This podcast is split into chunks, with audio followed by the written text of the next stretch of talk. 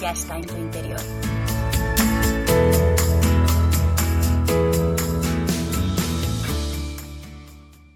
Hola, patroner.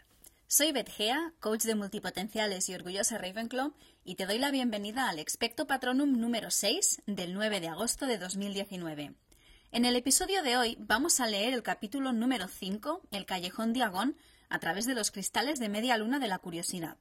Así que, para disfrutar al máximo el episodio de hoy, te recomiendo que releas el capítulo antes de escuchar el episodio. Pero antes de comenzar, quiero decirte unas pocas palabras. Y aquí están. Papanatas, llorones, baratijas, pellizco. Y ahora, como diría Dumbledore, al ataque.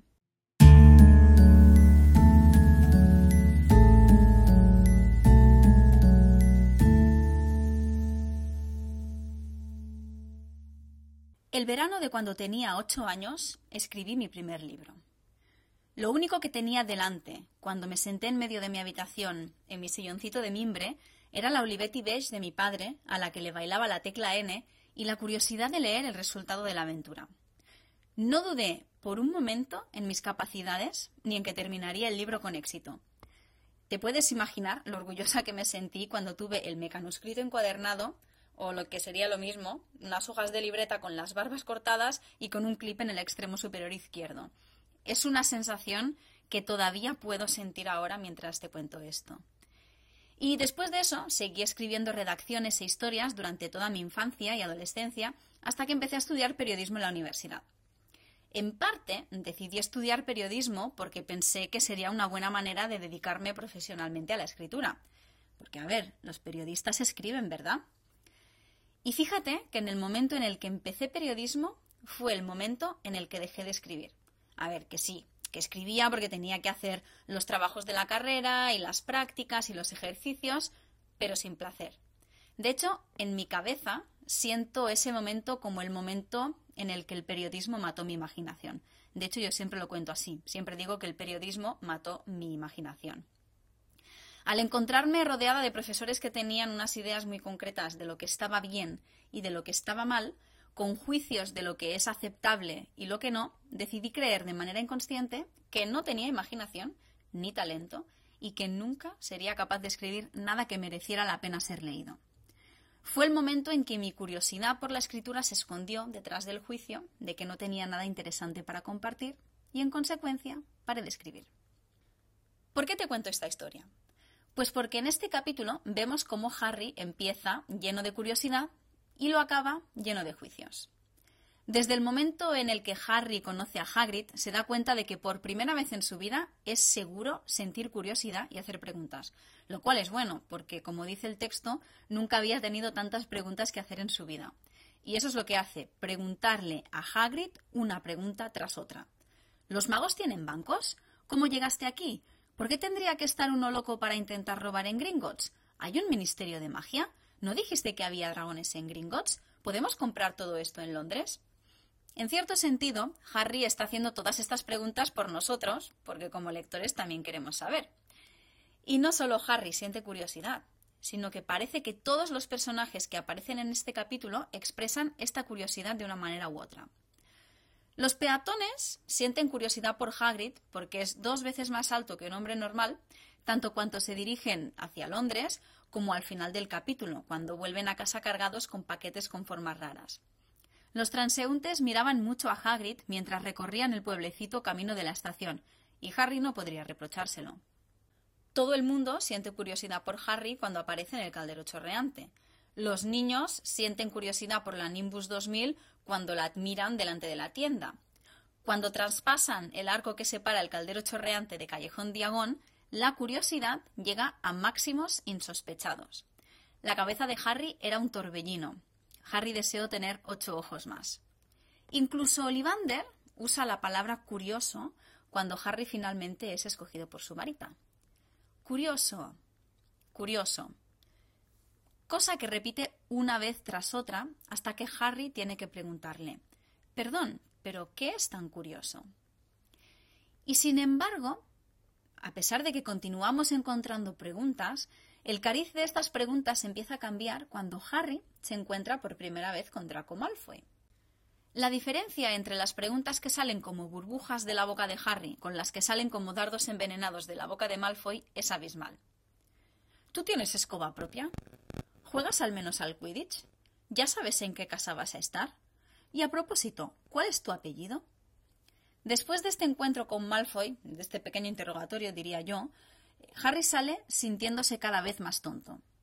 Y creo que es en este momento, en este momento en el que Harry se encuentra con Draco por primera vez, que Harry deja de ver todo lo que no conoce del mundo mágico a través de las gafas de la curiosidad y la abundancia, para verlo a través del juicio y la escasez. Todos creen que soy especial, dijo finalmente. Pero yo no sé nada sobre magia. ¿Cómo pueden esperar grandes cosas? ¿Y qué pasa? Pues que los juicios eclipsan la curiosidad. Y es algo que vemos aquí claramente, ¿no? Como de tener muchísimas preguntas como burbujas que, le salen de la boca a sentirse como un tonto porque se da cuenta de que no sabe nada, ¿no? De estos juicios de Draco de, ay, pues es que ¿quién querría estar en Hufflepuff? O, ay, es que claro, si no son magos ya no, no, podría, no tendrían ni que estar aquí, ¿no? Pues estos juicios eclipsan la curiosidad. Y cuando hablo de juicios, en este contexto, me refiero a esas opiniones que son expresadas y vividas como si fueran la verdad. En la historia que te he contado al principio, mi juicio de que no tenía nada interesante para convertir se convirtió en una creencia. Porque las creencias no surgen por generación espontánea, no es algo que ya eh, existe de por sí y están ahí y tú las coges, sino que las creencias las creamos nosotras mismas con los juicios que hacemos de lo que nos va pasando y que vamos alimentando hasta que se convierten en nuestra verdad. Entonces, ¿qué podemos hacer cuando nos encontramos en el torbellino de los juicios?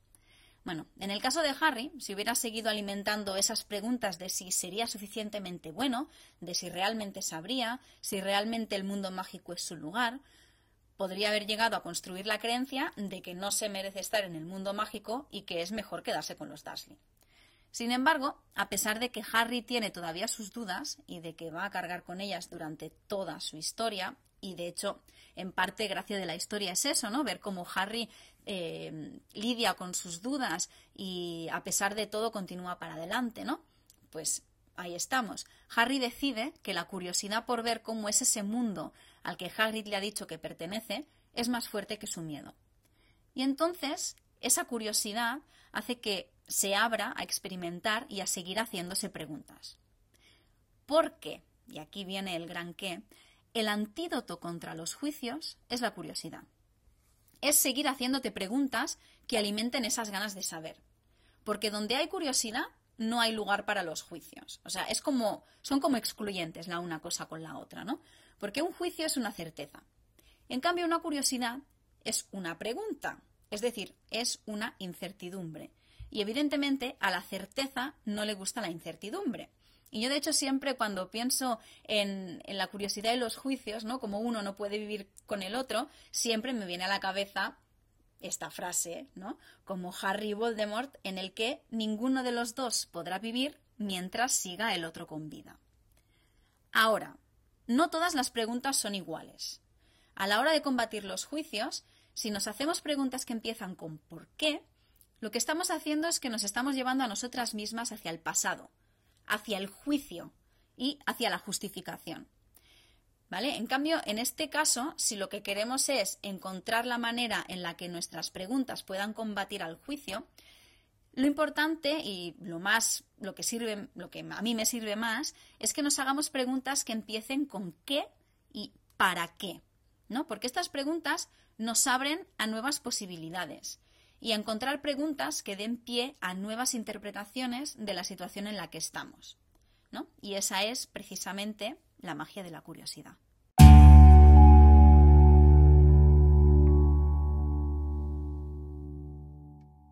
Y ahora llega el momento de jugar al que haría.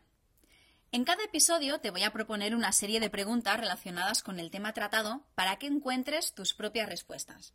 La mayoría de las veces las preguntas parecen fáciles, pero las respuestas no lo son tanto. A veces puede resultar más fácil responder las preguntas como si fuéramos uno de los personajes del libro, Por eso te propongo que juegues conmigo al juego que he llamado ¿Qué haría tal personaje en esta situación? La intención es que nos pongamos en la piel del personaje en cuestión y que miremos las preguntas o la situación desde su mirada. Esta semana te propongo que respondas a las preguntas a través de la mirada de Hagrid. Y las preguntas que te hago son las siguientes. ¿Para qué estoy haciendo esto? ¿Qué me sirve? ¿Qué no me sirve? ¿Qué estoy aprendiendo? Estas cuatro preguntas. Y veamos cómo respondería Hagrid a estas preguntas en el contexto del capítulo. Bueno, ¿para qué estoy haciendo esto?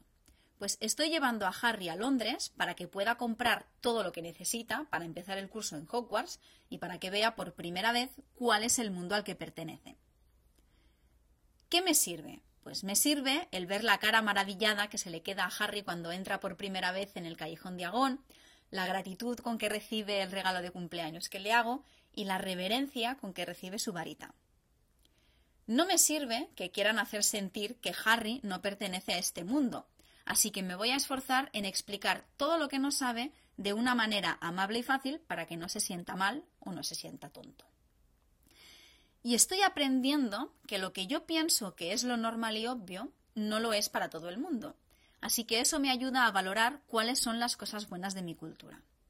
Así que esta semana, cuando te encuentres en una situación, cuando te encuentres en un momento de duda en el que pienses ¿por qué estoy haciendo esto?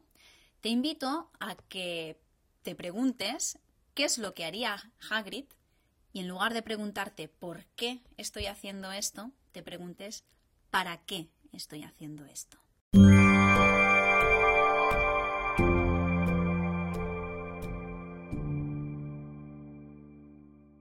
Antes de terminar cada episodio, quería agradecer a alguno de los personajes que aparecen en el capítulo, como una manera de elevar nuestra energía y de que seamos conscientes de todo lo que ya tenemos. Esta semana quería agradecer a Doris Crockford, la bruja que hacía fila una y otra vez para dar la mano a Harry. Porque para ella, darle la mano es, en cierta manera, una forma de agradecerle que por su mera existencia haya hecho desaparecer a Voldemort durante más de diez años. Sin ningún tipo de vergüenza, sigue volviendo por más y sigue agradeciendo. Así que esta semana quiero seguir el ejemplo de Doris para, por una parte, pedir lo que necesito sin vergüenza y de manera educada, y por otra parte, para agradecer a todas esas personas que me han aportado algo, ya sea en la vida real o en la vida online. Así que te agradezco a ti que estás aquí escuchando por dedicarle estos minutos a mis palabras. ¿Y tú? ¿A quién agradeces esta semana?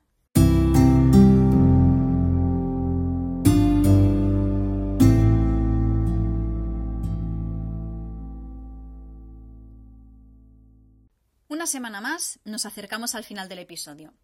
Antes de despedirme, quiero recordarte las diferentes maneras que tienes de ponerte en contacto conmigo y de participar en el podcast. Puedes mandarme un mensaje de voz para que lo ponga en el siguiente episodio a través de Anchor, en anchor.fm barra expectopatronum o a través del mail expectopatronumpodcast.gmail.com.